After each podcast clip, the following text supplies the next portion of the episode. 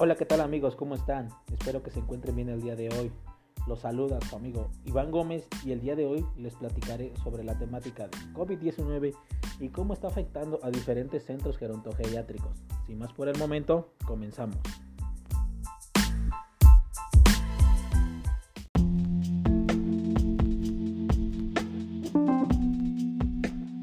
Comenzamos con lo del COVID-19 y prácticamente COVID-19 es un virus que afecta directamente a las vías respiratorias, es bastante contagioso, está afectando a la mayoría del mundo entero y sobre todo las personas que son más vulnerables son nuestros adultos mayores, ¿no? ¿Por qué? ¿Por qué son más vulnerables? Por el simple hecho de que ellos ya padecen diferentes enfermedades crónico-degenerativas, no digo que todos, ¿verdad? Pero sí en su gran mayoría. Más sin embargo, el gobierno no está haciendo nada para poder ayudarlos. Sí, tenemos la jornada de sana distancia, pero esto no quiere decir que evite los contagios a nuestros adultos mayores. No llega la ayuda a las diferentes instituciones gerontológicas. Y a consecuencia de eso, las instituciones están quedando sin insumos, están quedando sin alimentos, sin medicamentos, es decir, este, cosas de primera necesidad. Más sin en cambio, eh, el gobierno dice que nos ayuda, pero en realidad nunca llega la ayuda. Y es ahí donde viene el tema del día de hoy. Bueno, en el link les voy a dejar en la descripción más, más bien, en la descripción les voy a dejar este, un link donde hay un reportaje sobre este tema y a base de ese tema voy a responder unas preguntas para que quede un poquito más claro este tema.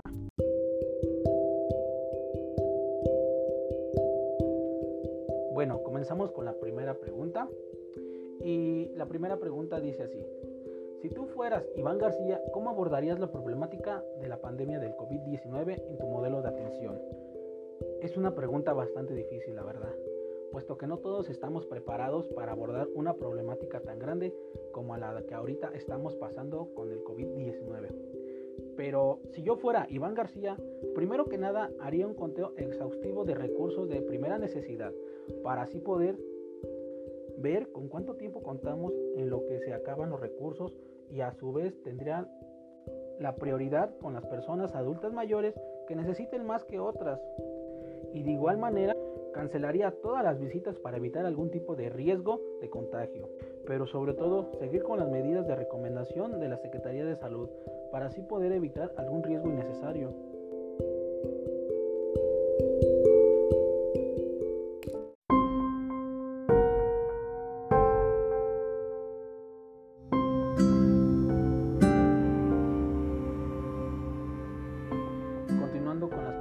La pregunta número 2 dice así.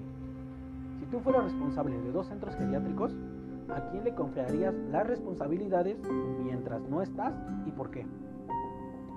Bueno, en este caso pues yo pondría de encargado al médico de planta y lo dejaría de encargado simplemente por el hecho de ser médico, puesto que no hay otra persona que pueda identificar los síntomas del COVID-19 mejor que nadie.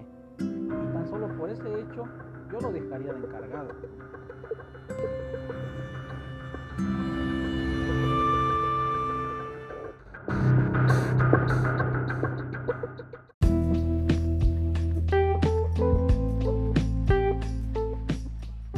La pregunta número 3 dice así, ¿cuál sería tu plan extraordinario para poder obtener donaciones económicas y en especie teniendo en cuenta la problemática que tienen en estos modelos de atención del reportaje gerontogeriátrico? Más que un plan sería una estrategia para mí, en donde básicamente utilizaría la misma estrategia que utilizan las grandes compañías, que es el marketing.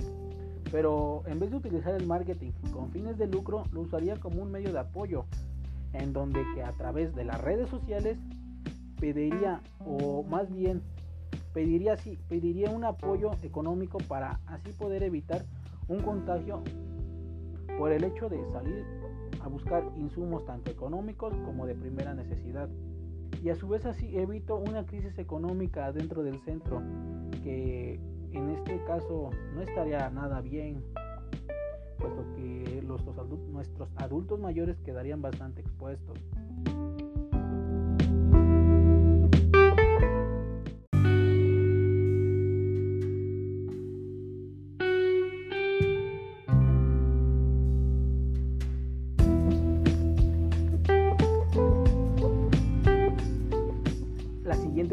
Dice así. Según datos del Censo de Alojamiento de Asistencia Social del INEGI del 2015, 8 de cada 10 adultos mayores de casi 22 mil personas adultas mayores viven en uno de los 1020 centros de asistencia social en el país. ¿Qué te indican estos datos en situaciones como la que vivimos en la actualidad? Si fueras el director de un centro gerontológico, llámese club, centro, residencia, etc. Pues son cifras bastante fuertes, la verdad. Y lo que más indican es que en situaciones como esta, las personas más vulnerables prácticamente son las personas adultas mayores, puesto que son las que viven con un mayor índice de riesgo ante este tipo de situaciones como la que es la del COVID-19. También nos indican que en México nos hace falta un, un gran avance para este tipo de situaciones, al igual que un gran avance para la, la cuestión de atención social y médica para nuestras personas adultas mayores puesto que no estemos tan avanzados como en Europa y aún así nos haría falta mucho más. Es algo que prácticamente nos falta mucho por progresar y es lo que más indican estas cifras.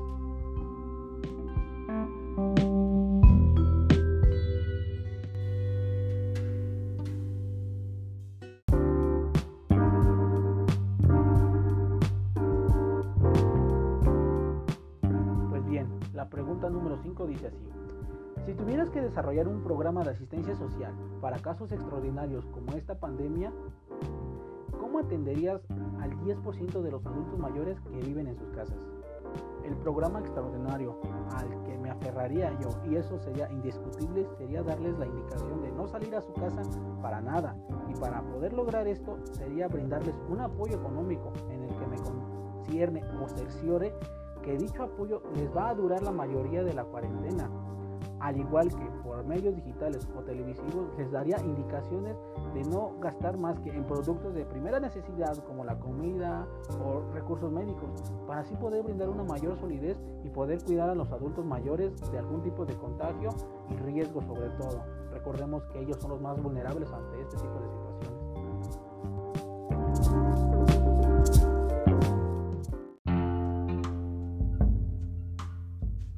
La pregunta número 6 dice así, ¿qué medidas tomarías con tu personal y con las familias de los residentes al enterarte que hay una epidemia que pone en riesgo a los adultos mayores y con qué tiempo de antelación lo harías? A ver, sé que nadie está preparado para este tipo de situaciones, pero siendo honestos, la pandemia era algo que se veía venir, porque en las redes sociales como tanto en noticias, daban mucha información sobre el COVID-19 y su forma de propagación. Y como primera medida, pienso que hubiera evitado ya las visitas desde el mes de febrero, febrero, perdón, pero no obstante haciéndoles saber a los familiares que les avisaran a sus personas adultas mayores que no iban a poder verlos por un buen tiempo, pero sin preocuparlos, claro.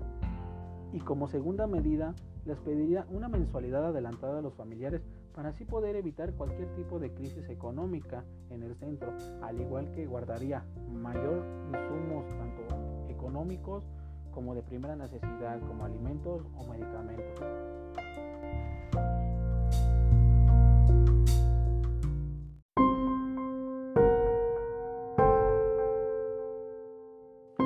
La siguiente pregunta dice así, según lo que tú conoces y lo que este reportaje menciona sobre las negligencias en centros gerontogeriátricos en Europa, ¿cuál crees tú fue el factor principal que haya ocasionado el deceso de más de 6.000 adultos mayores en Italia. Uf, lamentable las pérdidas en Europa, la verdad. Es algo que no se le desea a nadie, pero indiscutiblemente pienso que el principal problema fue que se preocuparon primero por la clase trabajadora, al igual que de los jóvenes, y no pensaron demasiado en las personas adultas mayores que prácticamente para ellos es la clase que ya no produce, más bien consume, cuando no debería de ser así. Como tal, el Estado no los tomó en consideración, puesto que como esta clase de personas, adultos mayores, ya no produce, ya no trabaja, no son útiles para el Estado, y pienso que esa fue la mayor problemática, la falta de despreocupación por parte del Estado hacia las personas adultas mayores puesto que no es que haya sido un accidente o un descuido, más bien no quisieron ver por ellos y esa es la realidad.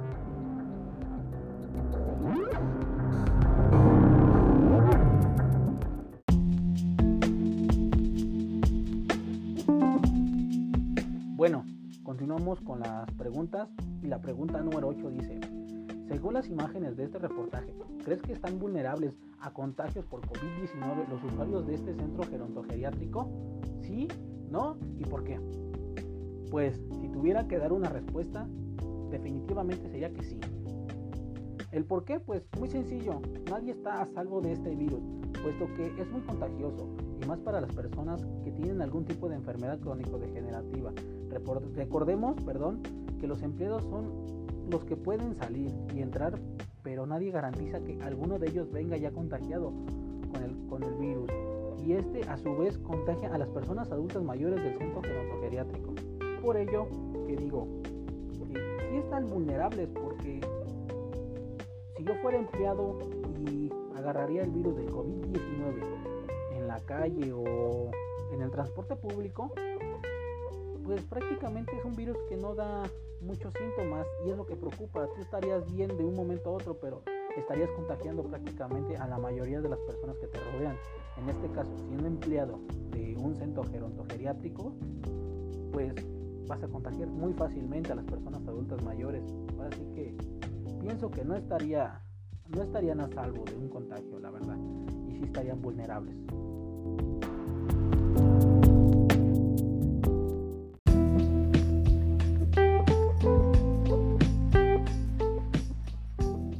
La siguiente pregunta, la 9, nos dice, ¿qué medidas tomarías tú como director de un centro gerontológico diferentes a las que tomaron en el centro geriátrico del reportaje para disminuir los niveles de estrés, ansiedad y el no ver a sus familias y amigos?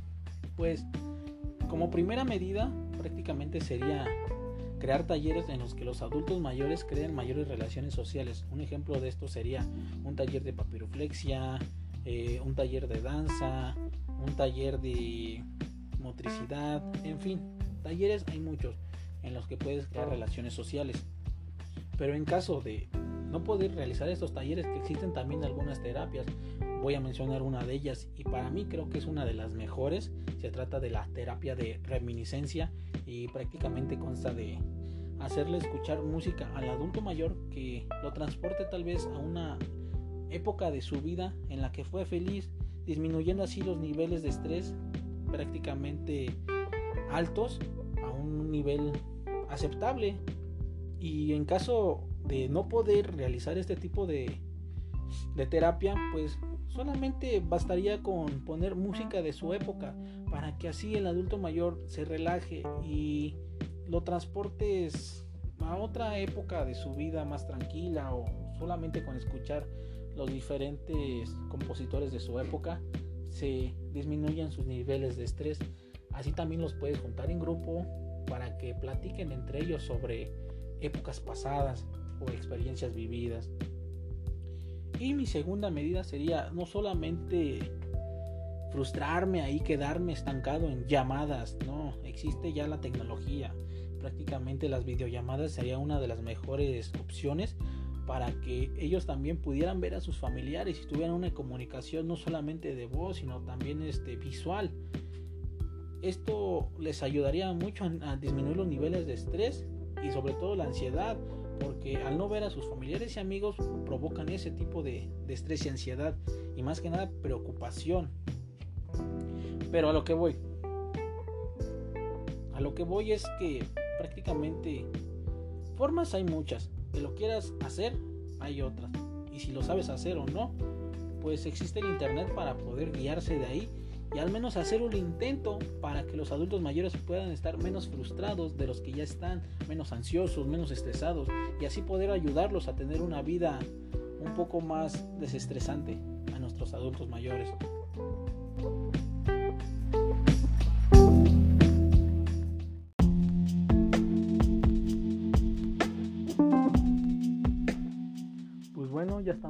La recta final. Esta es la última pregunta, la número 10, y nos dice más o menos así.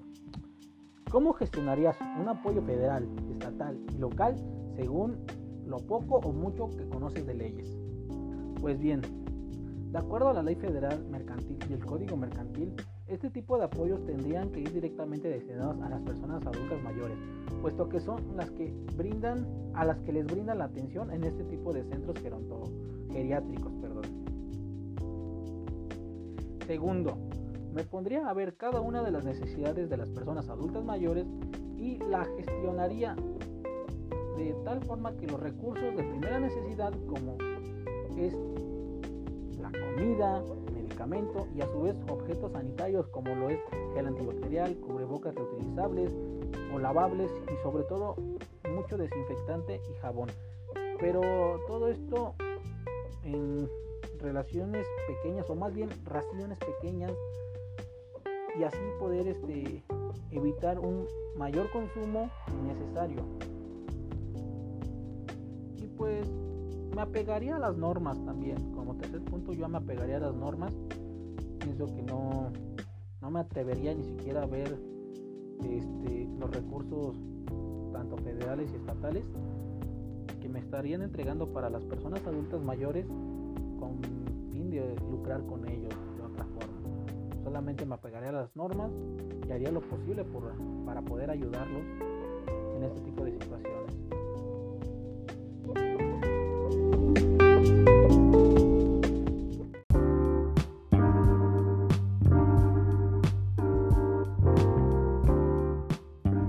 Pues ha llegado el fin de este podcast, mis queridos oyentes, pero no sin antes recordarles que nuestros adultos mayores son lo mejor de lo mejor y que no hay que abandonarlos en este tipo de situaciones. Recuerden, mi nombre es Iván Gómez y nos vemos hasta la próxima. Adiós.